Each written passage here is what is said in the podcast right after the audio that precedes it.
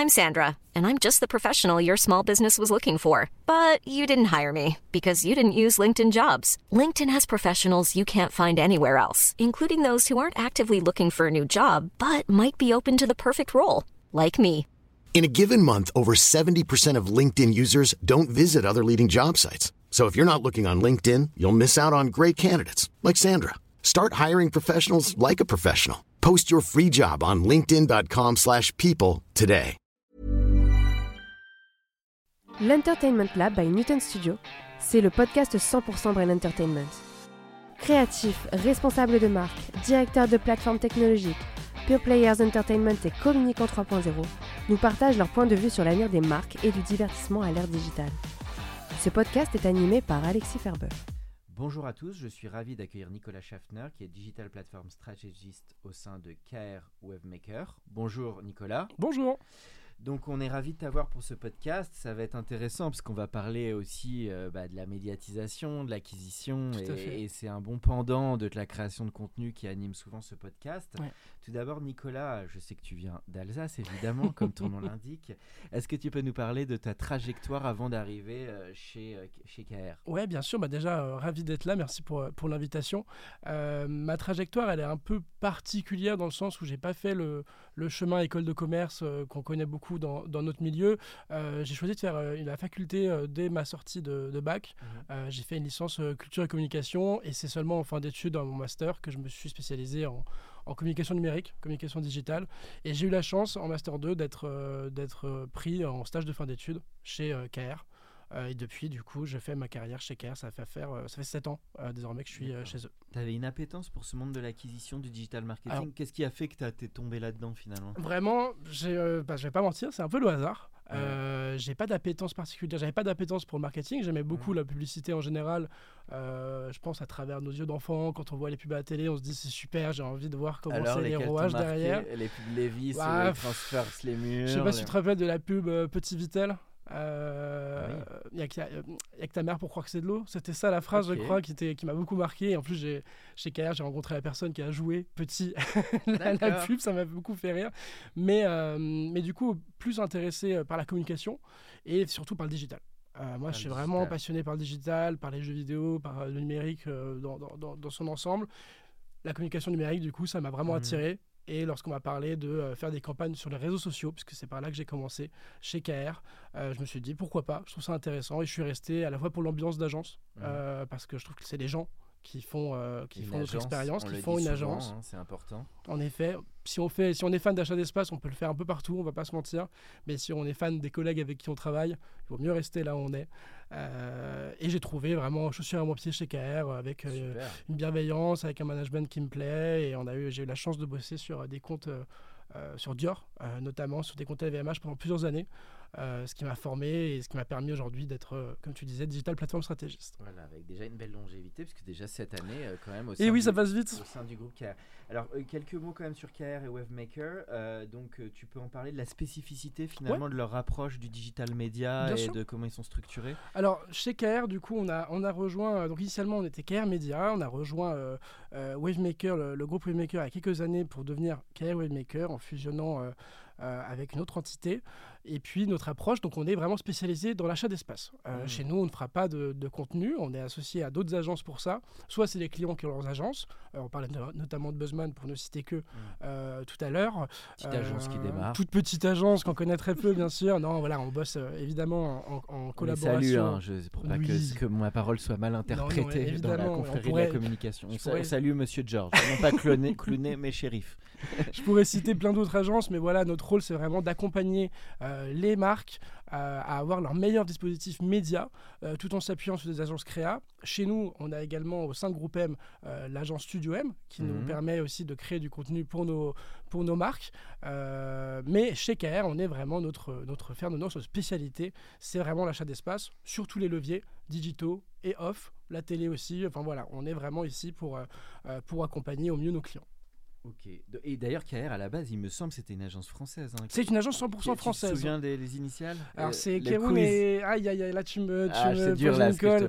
Ah, J'oublie toujours un des deux prénoms et je m'excuse vraiment auprès des fondateurs, mais c'est en effet les retrouvera. initiales de Keroun euh, et euh, le R, j'ai vraiment un On trou, retrouvera, mais c'est pas grave, c'est pas grave. Et en effet, bonne mémoire, c'est bien eux qui ont créé, qui ont créé l'agence, je crois, dans les années 2000, si je me trompe pas.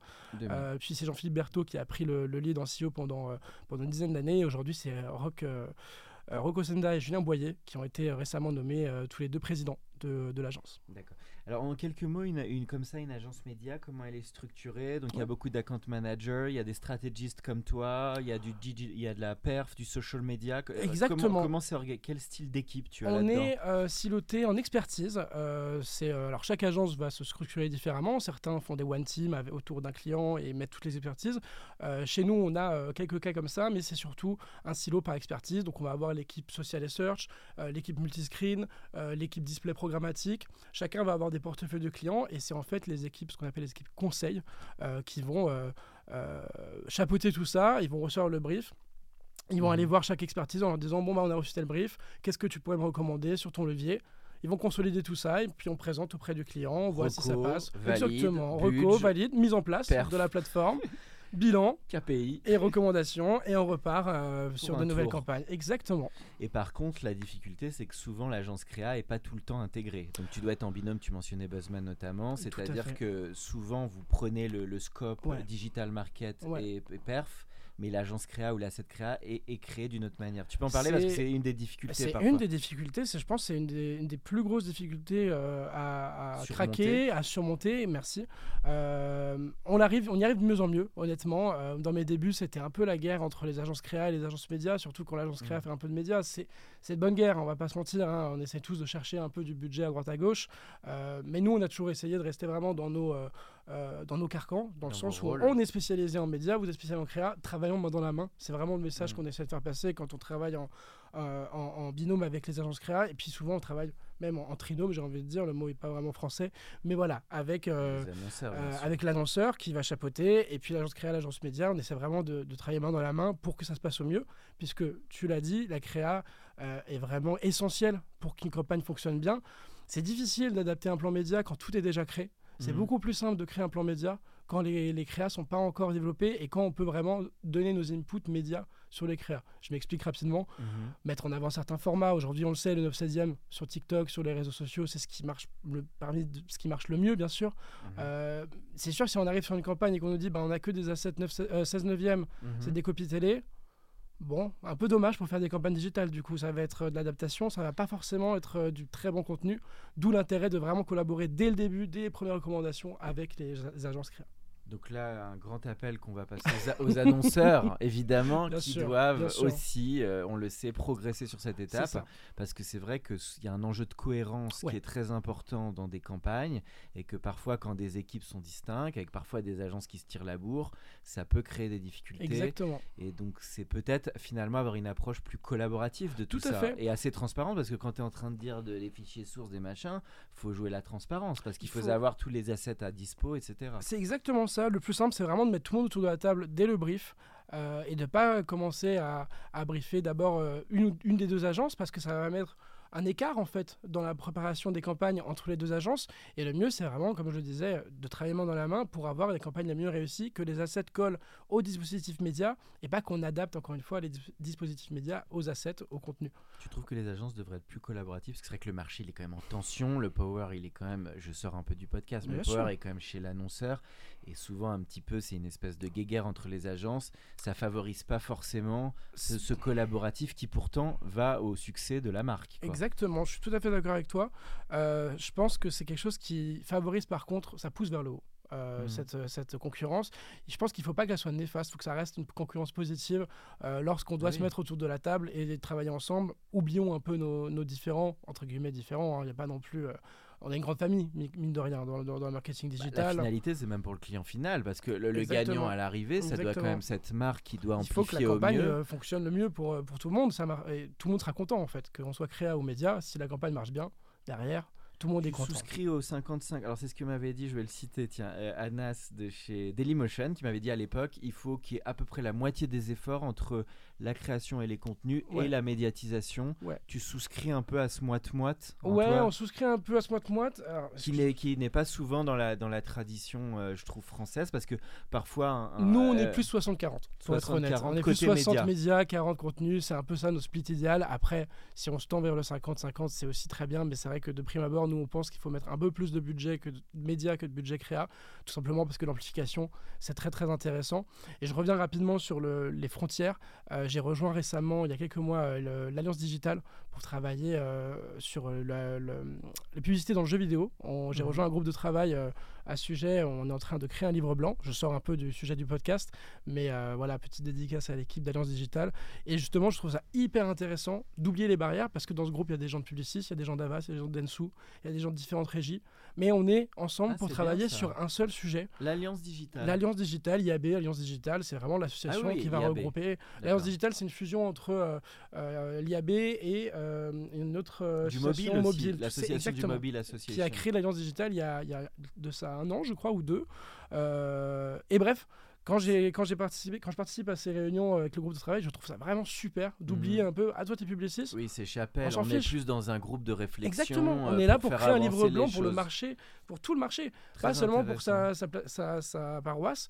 Et ça, je trouve ça hyper intéressant. Parce que moi, souvent, je l'ai vécu. euh, je, désolé, je ressors un peu dans les anecdotes. C'est qu'à un moment, il y a un annonceur qui veut faire une OP, une prod. Ouais. Bon, bah, on met tout le paquet sur le film. Ouais. Et puis à un moment, euh, traditionnellement, ah bah non, on va pas mettre beaucoup de budget pour Ouais, que ça se fasse. C'est trop dommage. C'est du gâchis parce Bien que sûr. quand on sait l'énergie qu'il faut fournir, là je parle plus côté réal ou prod, je l'ai vécu en début d'année notamment pour embarquer des 30, 30 Mm. personnes dans une équipe technique, développer un script, tourner le film, euh, le scénar, les allers-retours, Ouais, etc., les valides. Enfin, c'est clair qu'à un moment, on veut taper fort. Donc là, Ouais. on remercie d'ailleurs les éditions Cana parce qu'on avait pu faire quand même quasiment un million de vues. Et, euh, mais c'est vrai que c'est pas toujours la tradition de provisionner ce budget en amont. Et parfois, les clients, les annonceurs sont finalement très contents de sortir Ouais. bah, leur film un peu en Ouais. mode bon, bah oui, ça y est, on a fait notre film, on est content. Mmh. Mais il manque le petit cliquet Ouais. qui va permettre de. Comment tu l'expliques ça? C'est que c'est Bah- un problème de budget provisionné en amont, quoi. Je, je pense que c'est vraiment au cas par cas. hein. On n'aura pas de règle générale pour tous les clients. moyens, Mais tu as soulevé un point, le budget forcément est le nerf de la guerre. Si on met tout le budget dans la créa, je dis pas du tout que c'est le cas ici, hein, il y aura peut-être moins de budget pour le pousser, mais c'est dommage parce que en effet, si on développe quelque chose de super mais que personne ne le voit derrière, quel est le but, quel est l'intérêt final? Alors, le brand content, pour parler, je sais que c'est vraiment votre expertise et le podcast euh, Mhm. traite de ça. Euh, moi, c'est pas mon expertise, je vais pas, pas vous mentir, mais pour moi, euh, il y, a, y y deux approches. Y a, je pense notamment, par exemple, au podcast euh, qu'a créé Dior, le Dior Mhm. Talk, il y, a, il y a quelques années, si je me trompe pas.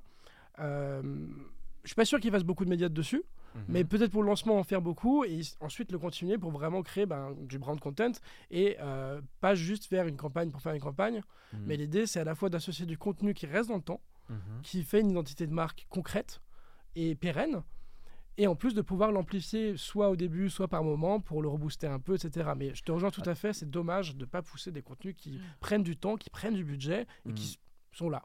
Après, voilà. là où tu as dit un point clé, ça dépend aussi de l'enjeu stratégique derrière. Est-ce que j'ai un coup de poing à faire dans Tout les de là, ventes hein. ou pas Tout part de là. Et puis aussi de la taille de l'annonceur, parce que tout Ouais. le monde n'est pas Dior ou LVMH. Oui, bien sûr, j'ai pris un exemple. il y a euh, aussi, enfin, je sais pas si toi tu vois aussi cette séparation du marché entre des grands Mm. aujourd'hui qui peuvent avoir des vrais moyens Mm. et euh, des PME ou des boîtes un peu plus agiles. Euh, J'imagine vous êtes sur les deux marchés. J'ai vous moins la vision des PME, pour être honnête. On a quand même euh, des, des- principalement des grands groupes et des grands comptes. Euh, mais même dans les grands comptes, euh, on, on peut voir des, des différences dans les investissements, des choix qui sont faits, surtout en ce moment. hein, la, la période est, est compliquée. hein, on est obligé de, de faire des choix. Et ce qu'on coupe en premier, c'est le marketing. Euh, ce qu'on coupe en premier, souvent, c'est le social media ou, le, ou la programmatique qui sont très faciles à couper, c'est normal. Et on va conserver les investissements qui sont plus long terme ou qui sont plus difficiles à, à stopper, tels que la télé, la presse, ce genre de choses. Euh, mais nécessairement, il y a des choix à faire. Et tu l'as dit, tout part de l'objectif pour moi, que ce soit en contenu ou en média. Oui. Il faut définir vraiment bien en amont ce qu'on veut faire. Est-ce qu'on est noto? Est-ce qu'on veut développer les ventes? Euh, il y a Ça dépend de plein de paramètres quand même. hein. Exactement. Euh, le, le- super. Alors on va bientôt arriver à la partie euh, clé du podcast parce que c'est pour ça que je voulais t'inviter aussi. C'est parce que le podcast de plus en plus il y a un côté un peu tuto. J'aime bien un peu inspirer les publics et comme tu es vraiment sur ce métier du plateforme stratégiste. Euh, je voulais, je voulais t'en parler.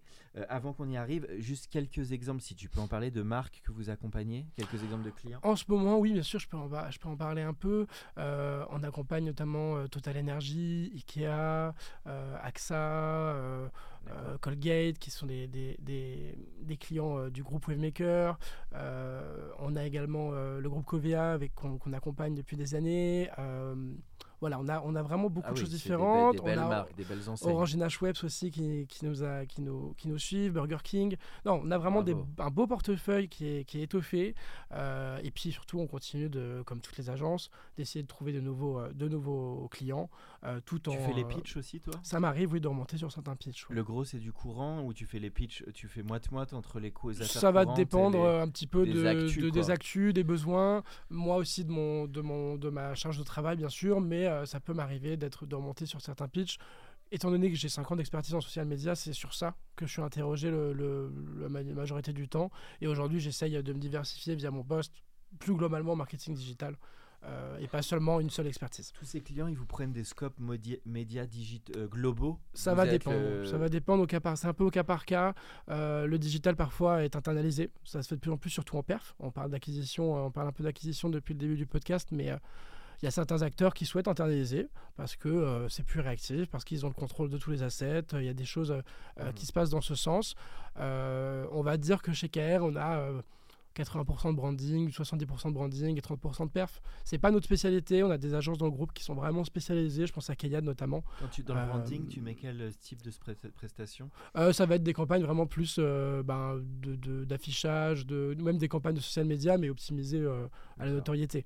mais le scope, en effet, va varier pour revenir à ta question, selon les clients, selon leurs besoins, certains on n'a que la télé, certains on va avoir tous les, tous les leviers d'acquisition. Euh, voilà, ça dépend de, de, eux ce qu'ils ce qu'ils font déjà euh, avant de nous rejoindre ou de leur évolution. Donc un travail assez étroit avec les régies aussi et les médias pour optimiser. Des relations privilégiées avec les régies euh, pour, pour avoir les meilleurs deals, pour avoir les infos dès qu'elles sont dispo, pour rejoindre des bêtas, pour certains annonceurs. C'est vraiment ça, c'est la force aussi d'être dans un groupe assez conséquent. non pas je veux pas manquer de respect aux agences indépendantes, bien au contraire. mais, ça, ça, ouvre des portes forcément dans, euh, avec certaines régies, euh, d'avoir des infos aussi rapidement pour nos clients, pour les accompagner au mieux.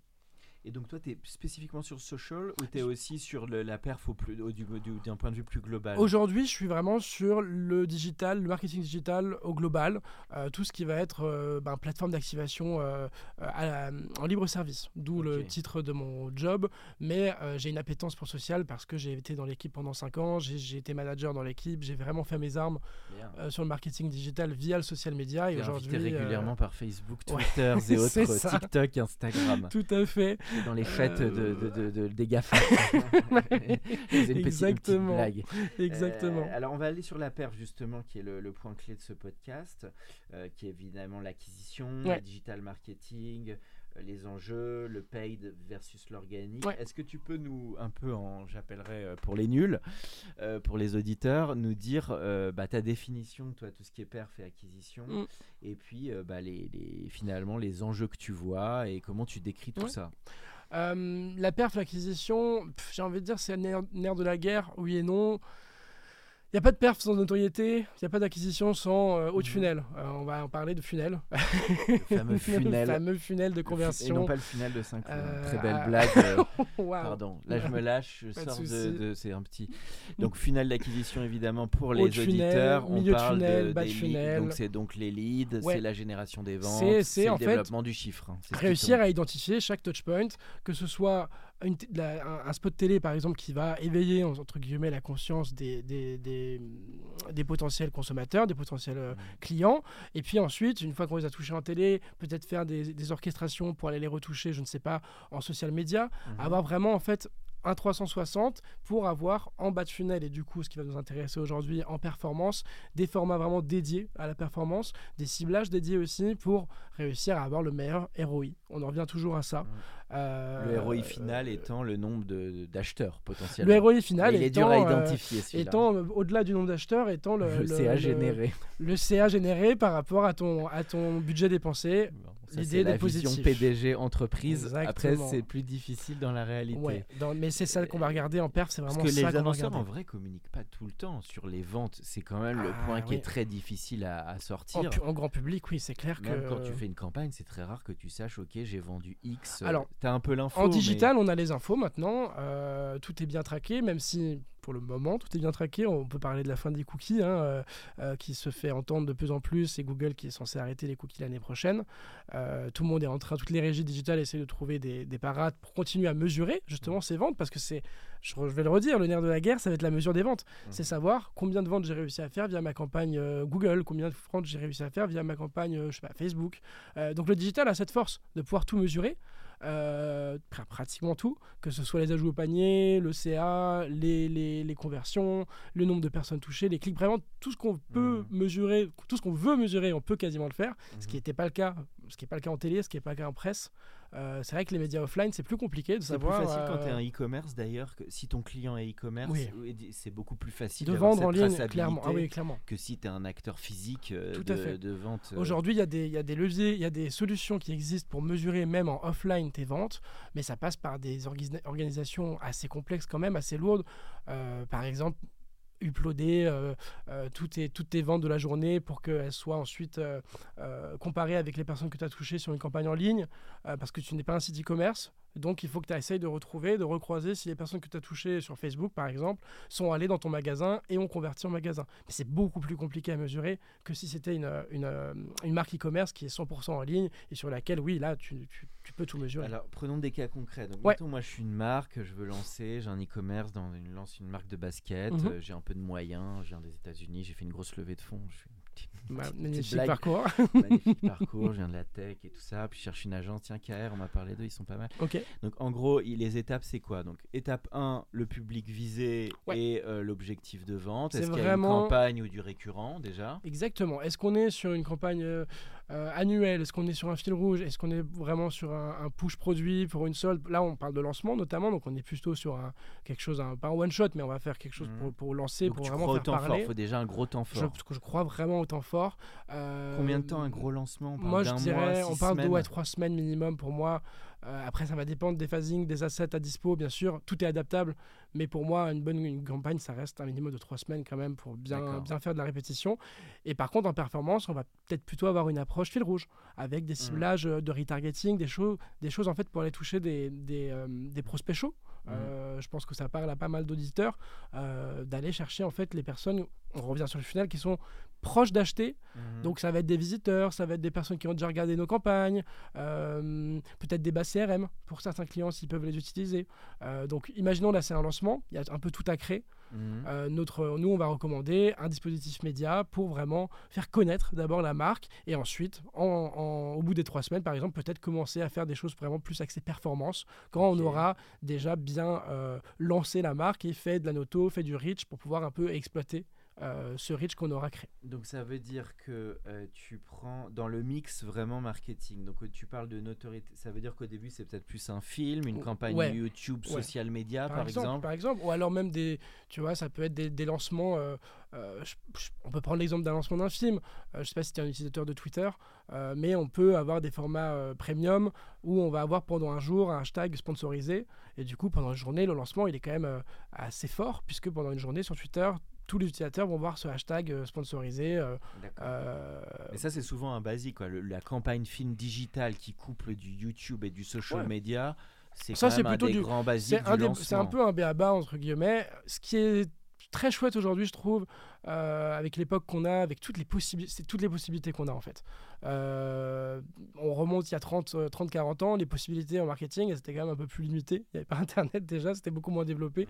Et aujourd'hui, ce que j'apprécie, c'est que, j'aurais dire, un peu peu importe ton budget, on a des exemples de campagnes qui ont euh, magnifiquement bien marché, que ce soit filmé avec un iPhone ou avec une caméra de ciné, que ce soit une campagne organique qui a eu un petit coup de boost ou qui a pris un buzz. Bon, alors le buzz n'est pas anticipable, donc il faut avoir un peu de chance, bien sûr. Mais c'est ça que j'aime aujourd'hui dans le marketing, c'est que même quand on a un peu moins de budget, en tout cas moins que des, grands, des grandes boîtes, quoi. on peut faire, être créatif et essayer de faire des dispositifs qui vont par contre, il faut quand même des bons contenus en amont. Hein. C'est toujours bien d'avoir des, des, des, bons contenus et en tout cas, d'avoir des, des, contenus qui font du sens, qui, qui véhiculent aussi une bonne image de marque, qui véhiculent les vraies valeurs de la marque. Pour moi, ça, c'est un équilibre qui est difficile à trouver. Par contre, le paid est devenu de plus en plus important parce que comme les algorithmes et les réseaux si sociaux on parle des réseaux, vraiment exclusivement des réseaux, en effet, hein, on tout pousse pour qu'on paye, pour que les gens mettent de l'argent. Ça revienne à Palo Alto, quoi. Euh, c'est un peu ça, malheureusement. mais, euh, mais voilà, pour, pour euh, tout, tout, pousse à payer pour avoir de la visibilité. c'est un peu, ouais, c'est un peu comme ça que fonctionnent les, les réseaux sociaux et c'est comme ça qu'ils permettent aussi de rester gratuits via la publicité. Mais mais ouais, je trouve ça hyper intéressant aujourd'hui d'avoir cette pluralité de contenu, cette pluralité de possibilités surtout. Euh, bah, aujourd'hui, je peux activer tactiquement du TikTok, euh, puis mettre mhm. un peu de télé en, complémentarité, ou bien alors je vais faire, euh, je sais pas, selon ma, ma cible, plutôt m'orienter sur de la presse et du Pinterest. En fait, les, les, possibilités sont quasi infinies. Ça dépend de nous, ce qu'on a mhm. envie de faire. Enfin, quand je dis nous, c'est tous les acteurs, hein, annonceurs, agences de, de, du milieu. Mais euh, il y a vraiment euh, beaucoup, beaucoup de choses possibles. Donc je reprends le case. Hein, parce que oui, pardon. n'oublions pas le business. Moi, je viens de, la Silicon Valley. Je dois te confier mon budget. Donc je suis content de te confier quand même un million de dollars de, de, budget. Euh, j'aimerais quand même savoir comment tu vas répartir ce budget. Est-ce qu'il va y avoir un petit 30% sur ta campagne de notoriété au départ? Ensuite, comment tu vas me faire entre SEO, SIA, programmatique et social ads, ah, cher Nicolas? Ouais, bah là, là, on est en plein, en plein exercice. Hein, en plein je te fais un brief en live là. C'est un peu ça. Euh, je vais un peu botter en touche hein, pour être honnête. non, non, euh, le, le, brief euh, sera vraiment là. On, prenons l'exemple encore de ta marque de chaussures, lancement. pour moi, le split. Alors, je, je ça hmm. n'engage que moi, hein, ça n'engage pas toute l'agence. Hein, je n'ai pas envie que mes chefs ensuite me tapent sur les doigts. Mais voilà, il faut une grosse partie pour moi. Un bon 70-30, 70% auto, 30% performance me semble assez cohérent pour un lancement. Encore une fois, on parle d'une marque par exemple qui, qui n'a jamais été connue euh, mhm. On parle pas d'un Nike qui est installé. Dans ce cas, on pourrait faire des pushes. Euh, non, pas de euh, client quand même. Ah, pardon. non, non. Dans l'idée, on est vraiment plus sur. Euh, l'idée, c'est de, faire, de faire connaître. Donc Noto, tu mets vraiment YouTube et social media. Ah oui, pardon, j'ai pas parlé de levier, mais en auto, c'est, il faut pas négliger la télé, hein, qui est encore, qui est encore très fort, mais j'ai envie de te retourner la question, ça dépend qui tu veux toucher. Euh, si on est sur une marque qui veut plutôt s'adresser aux jeunes, la télé n'est pas forcément nécessaire. Quand je dis les jeunes, ça va être peut-être les moins de 25 ans. Hein. donc on parle vraiment des très jeunes. C'est YouTube, euh, social et médias spécialisés. par exemple, on peut parler d'influence. Hein, on, peut parler, euh, on peut parler d'influence, on peut même parler d'OP d'OP spécifiques sur Twitch par exemple. On peut imaginer hmm. beaucoup de choses si on veut cibler certaines personnes. Euh, je vais parler aussi un peu de YouTube. Il est incontournable quand même. Dès YouTube est vidéo... en vidéo, c'est clair que YouTube est un peu est vraiment incontournable. Mais aujourd'hui, il y a aussi la VOD qu'il faut pas négliger. Il y a la VOL euh, avec des placements. Euh, la télé, elle se consomme aussi différemment chez les plus jeunes. Donc aller les chercher peut-être sur du replay, sur des choses comme ça. Mais la moitié, c'est quand même du social et du YouTube. tu vas pas mettre le split est assez fort en social et en et avec du YouTube. Après, comme je te le disais en début de podcast, c'est aussi la chose qui se cut le plus facilement. Euh, s'il y a des choix à faire pour la marque, en termes de budget, c'est le marketing qui en souffre le, premier en général. Et ce qui est le plus facile à couper, c'est souvent les leviers euh, digitaux en libre service, donc euh, Google euh, et le, et, on est d'accord que tu opposes la notoriété de la perf. Les 30% de perf qui restent, finalement, c'est ce qui va permettre vraiment de générer des ventes. Donc là, on est sur de la campagne qui peut être du social ads, tu, de, la pub de la bannière, de la pub ciblée, du SEO, SIA. SEO, SIA. alors oui, j'oppose les deux. C'est un grand débat. Euh, je suis convaincu que les 70% de Noto euh, influent aussi sur les ventes. C'est juste que c'est pas de c'est pas l'optimisation qu'on cherche, c'est pas l'action qu'on va sur laquelle on va optimiser. C'est ta colonne de départ. Mais c'est ma colonne de départ qui est nécessaire. Parce Sans ça, on a, il y a un manque d'attribution. Euh. Alors on pourrait faire un podcast entier, je pense, sur l'attribution. ça, serait un super sujet.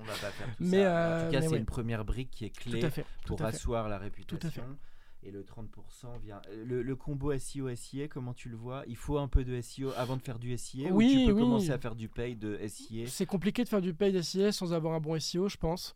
Euh, puisque, euh, alors je suis pas expert en SEO, hein, désolé si je dis des bêtises et si les, spécialistes de SEO s'arrachent les cheveux en m'écoutant.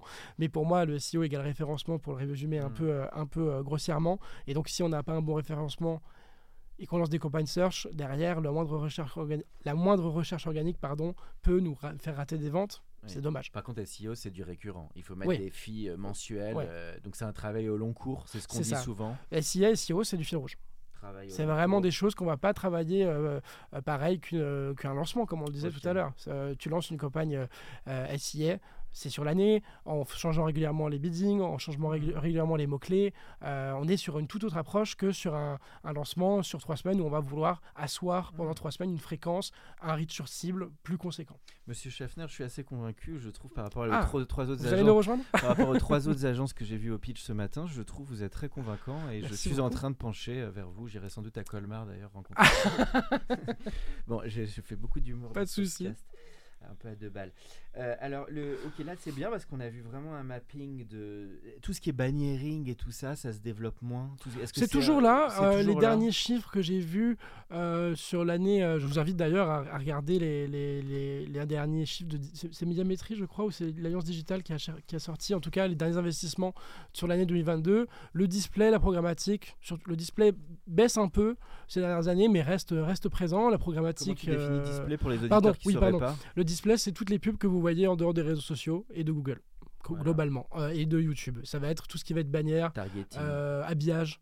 Euh, je sais pas, vous, vous, allez aller sur au féminin.com, je dis n'importe quoi, mm. ou sur. c'est Critéo qui a été pionnier là-dessus. Je sais pas si tu as lu le livre de Jean-Baptiste Rudel. Non, pas du tout. Je te le recommande. Avec mais, plaisir. Mais Critéo qui qui étaient les premiers en habillage en display. Enfin, pas les premiers, mais ils ont eu, ils ont capté. Je mm. sais que c'est un petit peu plus difficile ces dernières années, mais euh, ou même Tids sont allés sur des modèles. Bien euh, sûr. Et puis ils sont obligés de se diversifier avec le temps, de proposer des modèles vidéo, de, de l'unskippable, de l'instream, et d'essayer d'aller aussi avec ce qui se fait de plus en plus aujourd'hui. C'est vrai que le display je dirais pas qu'il disparaît, il est toujours présent, mais un peu moins utilisé. Il est challengé par social, tout simplement, qui prend de plus en plus de budget aussi. Moi, je l'ai vu, hein, je suis arrivé en 2016 chez KR, on était 5 dans l'équipe sociale. Aujourd'hui, on est 25 acheteurs. Enfin, ils sont 25 acheteurs. le social, c'est maintenant le, la brique number C'est devenu une des briques les plus conséquentes, euh, même si les investissements, quand on regarde, quand on prend du recul, la télé, vu que ça coûte très cher, reste quand même dans les premiers.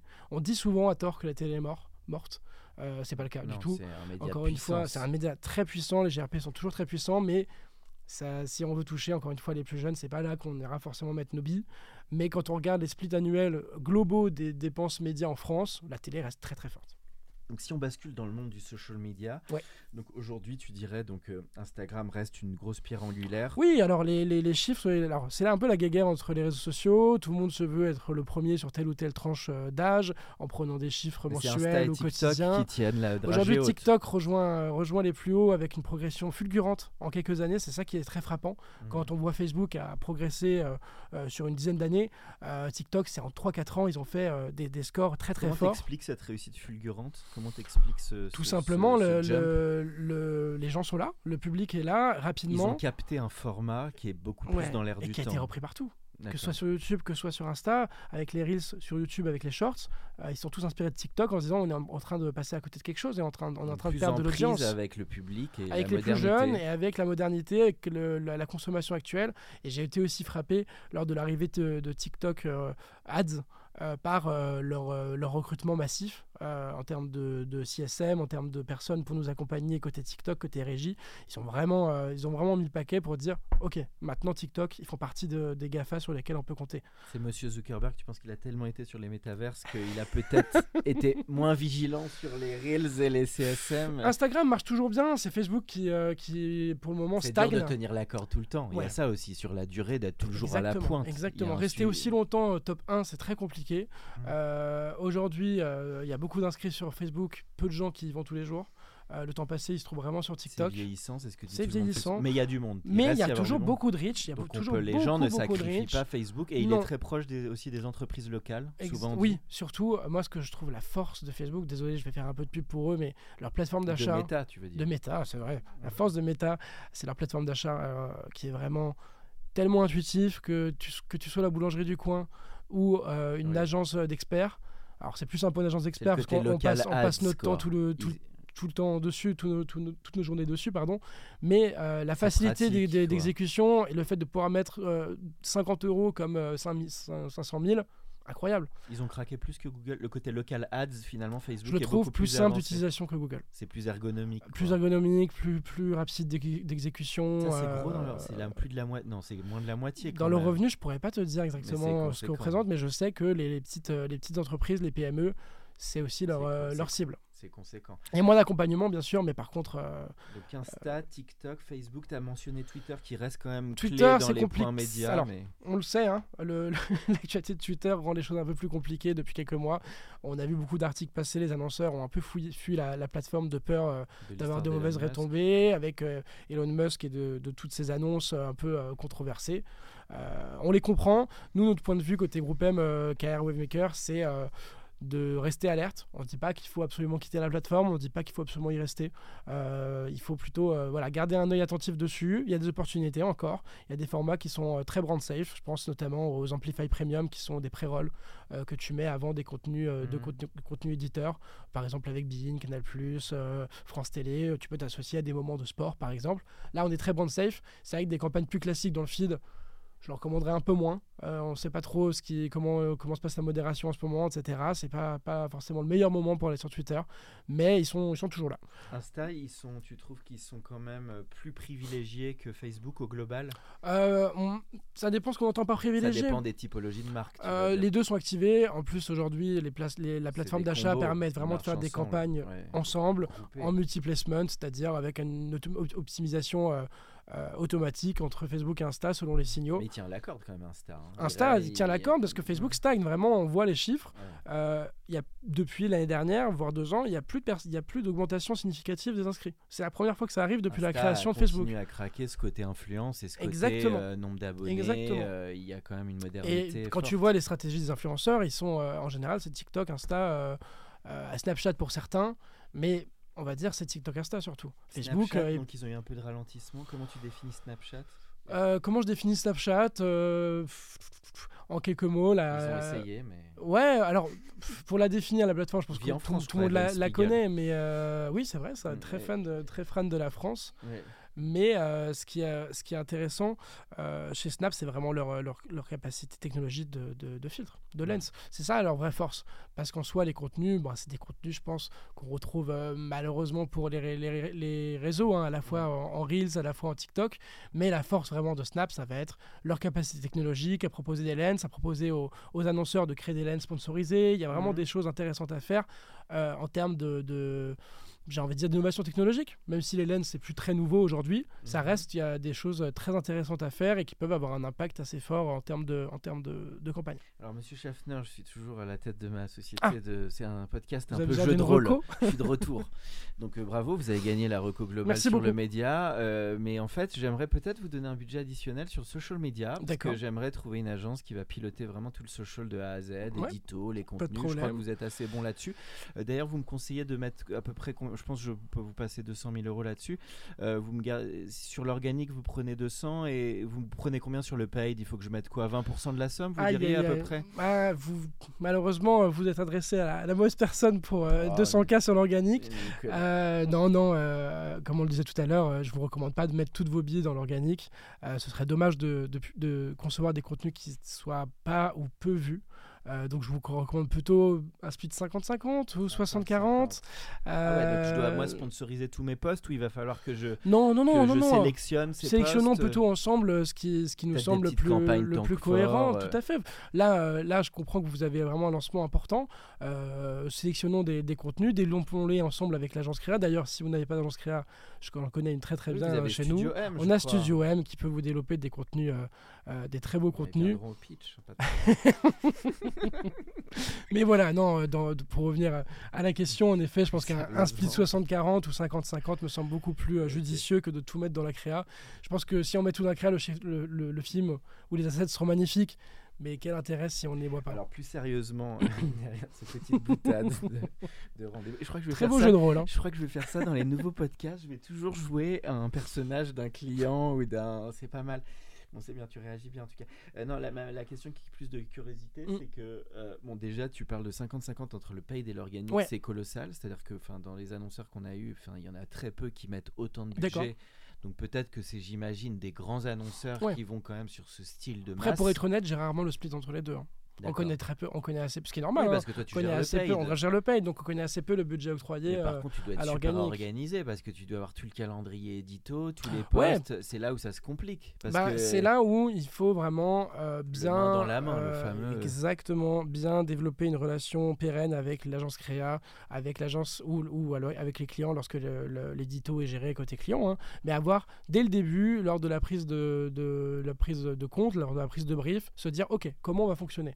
Est-ce qu'on se partage, euh, je sais pas, via un Google Doc partagé, votre ligne édito Est-ce qu'on comment on s'envoie les posts Est-ce que vous faites C'est ça. Un process clair pour moi, c'est la clé pour une collaboration réussie. Surtout sur du social. Parce que ça va très vite. Il y a de la récurrence. Il faut aller vite. Après, nous, en social, euh, vraiment à l'inverse du search, on n'est pas très très fan en médias du fil rouge. On trouve que c'est dommage de entre guillemets dilapider du budget sur très longtemps quand on peut avoir sur quelques semaines un impact beaucoup plus fort et avoir un, un impact sur reach une couverture sur riche pardon, beaucoup plus forte que si on étale, je sais pas, sur six mois le même budget. On peut le faire, mais on est plus sur de l'approche performance. Euh, et du coup, pas sur euh, une logique de reach sur cible. C'est deux choses bien distinctes. C'est pour ça qu'il faut, euh, il faut, encore une fois, définir ce qu'on veut dès le début, en amont, avant même de, de, concevoir les contenus. En termes de call to action, parce que ça, souvent aussi, c'est pas toujours le plus simple. Comment tu vois cette partie, toi, en tant que, que stratégiste? Parce qu'aujourd'hui, c'est un peu, pas fumeux, mais bon, mmh, ok, mmh, tu mets un mmh, peu de budget sur TikTok.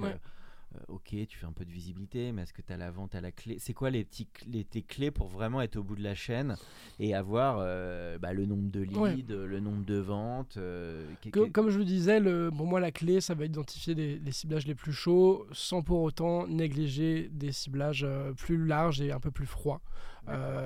je vais encore reparler de social media, mais ça, ça, ça parlera aussi à ceux qui achètent en programmatique ou en search.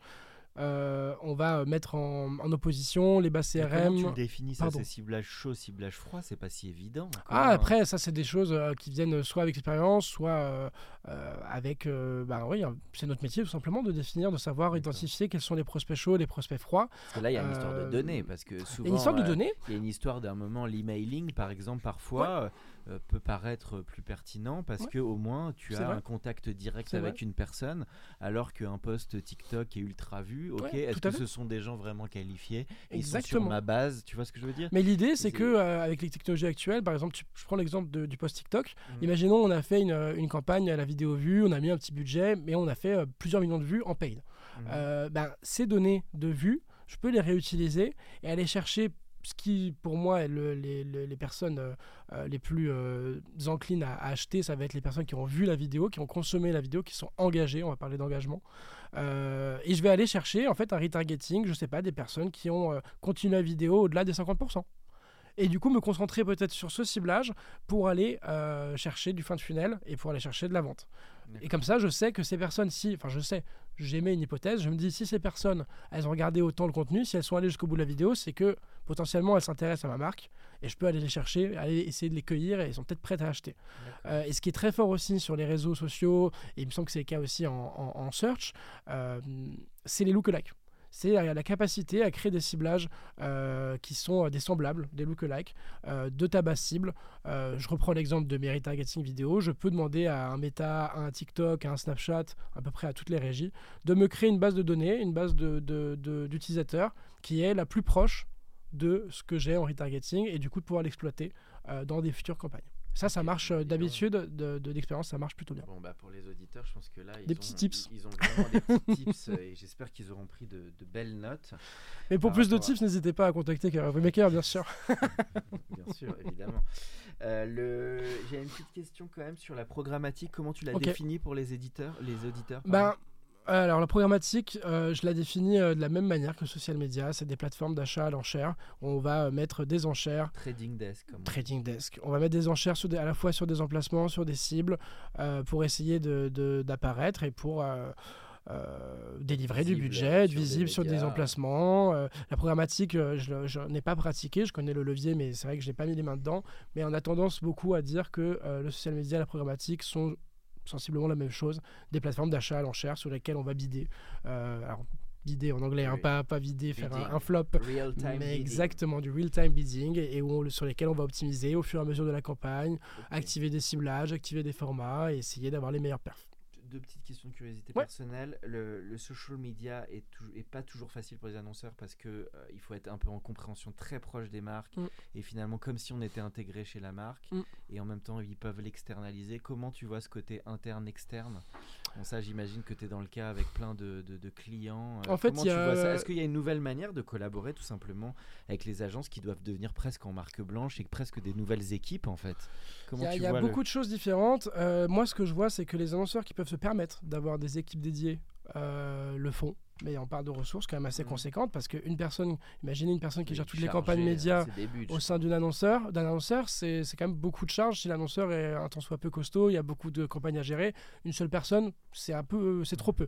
Donc dans ces cas-là, on passe par euh, par une agence et on a un coordinateur média côté mmh. client. Mais de plus en plus, comme je te le disais, la perf est internalisée pour avoir plus de réactivité. Du coup, ça nécessite des ressources côté annonceur. Et moi, ce que je pense, c'est que nos métiers d'agence, en tout cas en achat, en achat ils média, amènent une expertise, Bah, ils amènent une expertise et ils sont, c'est ce qu'on me dit depuis que je suis arrivé, mais ils sont menés à, évoluer peut-être plus vers du consulting, plus vers de l'accompagnement. Peut-être mmh. que à terme, ce seront des annonceurs qui auront des équipes dédiées, mais qui auront besoin d'une vraie expertise. Même avec un modèle, pourquoi pas régie, d'accompagnement en fait. On est plus sur du consulting finalement que sur de l'achat directement, où ce serait pas forcément les équipes des agences qui opéreraient les campagnes, mais les, les, les campagnes seraient opérées de, dans, chez les annonceurs, pardon, mais avec des agences qui seraient là pour les accompagner, pour les guider, pour leur donner des conseils, pour faire des, des, audits, des workshops, euh, les, les, nourrir en fait. Ça, c'est une vision qu'on a chez Qu'on essaie de développer. Une relation qui va euh, évoluer. Parce que le, métier, il est en constante évolution et on voit bien que euh, ces leviers-là, ils sont en libre, en libre accès. Euh, les, sur tous les, réseaux sociaux, tout le monde demain, euh, si vous avez une entreprise, peut faire de la pub sur ces réseaux. Après, nous, on a une expertise que forcément tout le monde n'a pas. C'est notre, notre plus-value. On a une expertise, on a des relations aussi avec les régies, on l'a déjà dit, euh, ce qui est vraiment notre valeur ajoutée. Mais on a des approches qui sont de plus en plus mmh. diversifiées avec nos clients et surtout, Aujourd'hui, on ne parle pas que d'un réseau social, on ne parle pas que de méta et on a aussi une pluralité de leviers qui fait que nos, accompagnements, vont être vraiment différents en fonction de euh, ce qu'on va gérer. Il y a des marques sur lesquelles, comme je te disais, on est que sur du branding, d'autres ont fait euh, plus de perf. Euh, mais c'est rare qu'on ait des marques où on fait uniquement qu'on fasse uniquement de la perf. par exemple. on sent les deux plus-values qui vont être la strat et le pilotage. Pour moi, c'est vraiment ça la force d'une agence, c'est d'être des experts. pilotage, tu dirais? L'exec, tu dirais, ou les deux, les deux. Ah, c'est les deux. C'est vraiment. Aujourd'hui, on est aujourd'hui, on est sur les deux. À terme, on sera peut-être plus sur de la strat que sur le pilotage. Mais l'avenir nous le dira. Hein, si ça se trouve, je, me plante totalement et les, agents, les, les annonceurs vont dire en fait, internaliser pour nous, ça vaut pas le coup. Il vaut mieux qu'on sous-traite. Je ne sais pas. J'ai pas, j'ai pas la clé euh, là-dessus. Plein de choses, Exactement. du contexte, de, de etc. Tout à fait. Tu as bien résumé les enjeux.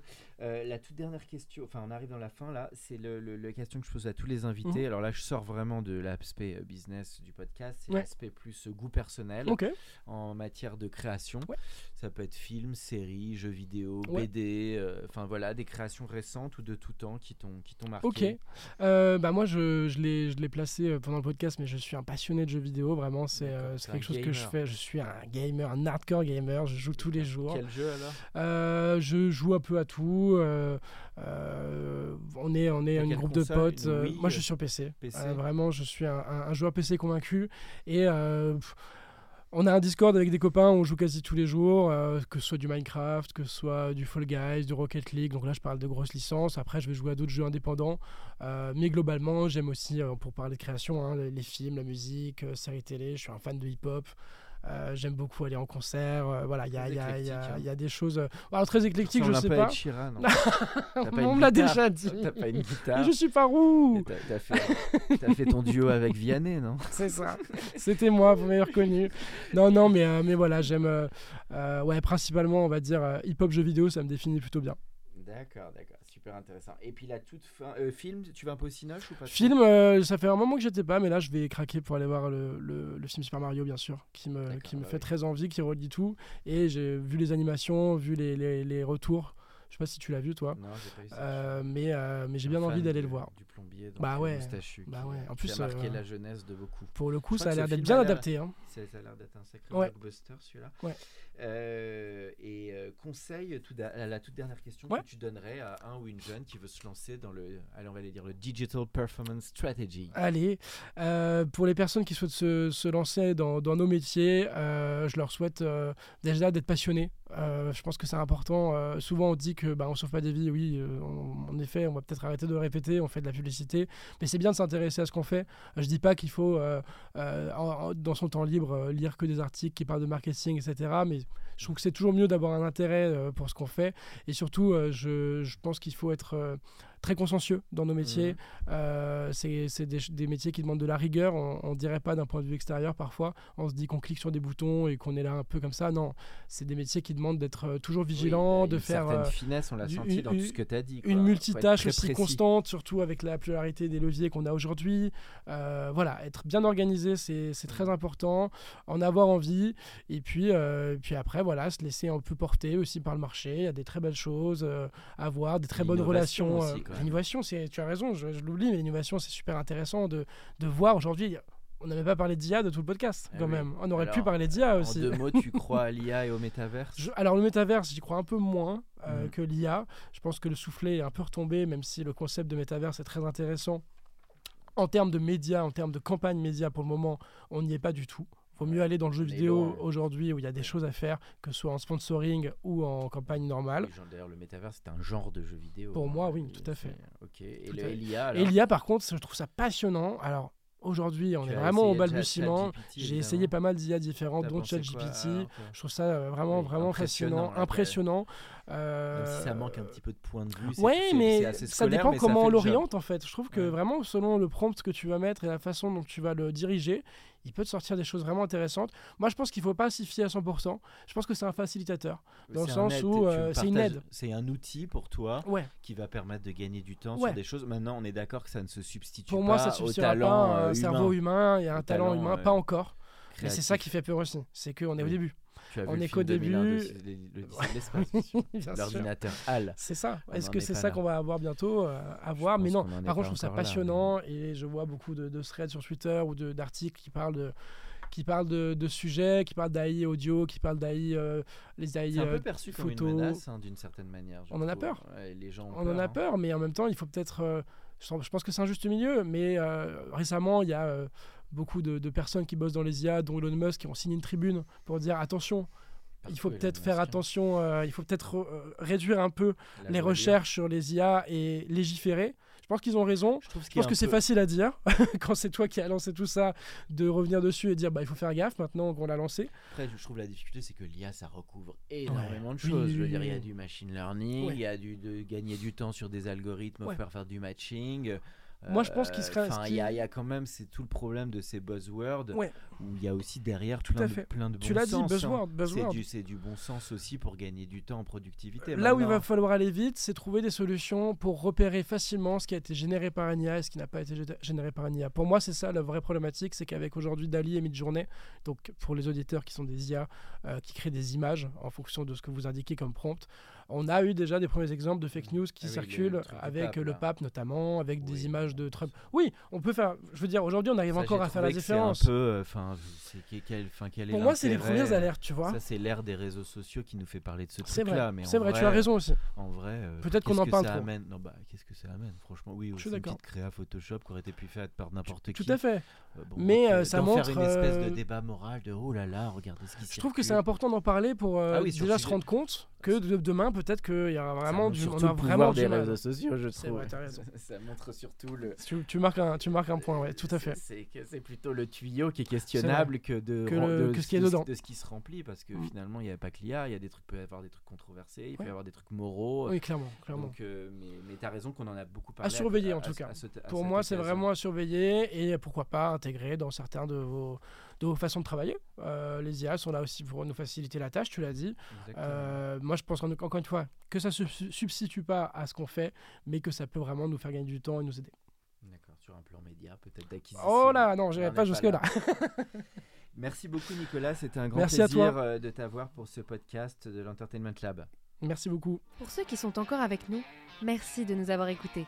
Pensez à aller mettre une note au podcast dans la section notes et avis sur Apple Podcast. Cela nous ferait énormément plaisir et nous permettrait de continuer à faire grandir ce podcast consacré au Brain Entertainment. À bientôt pour un nouvel épisode.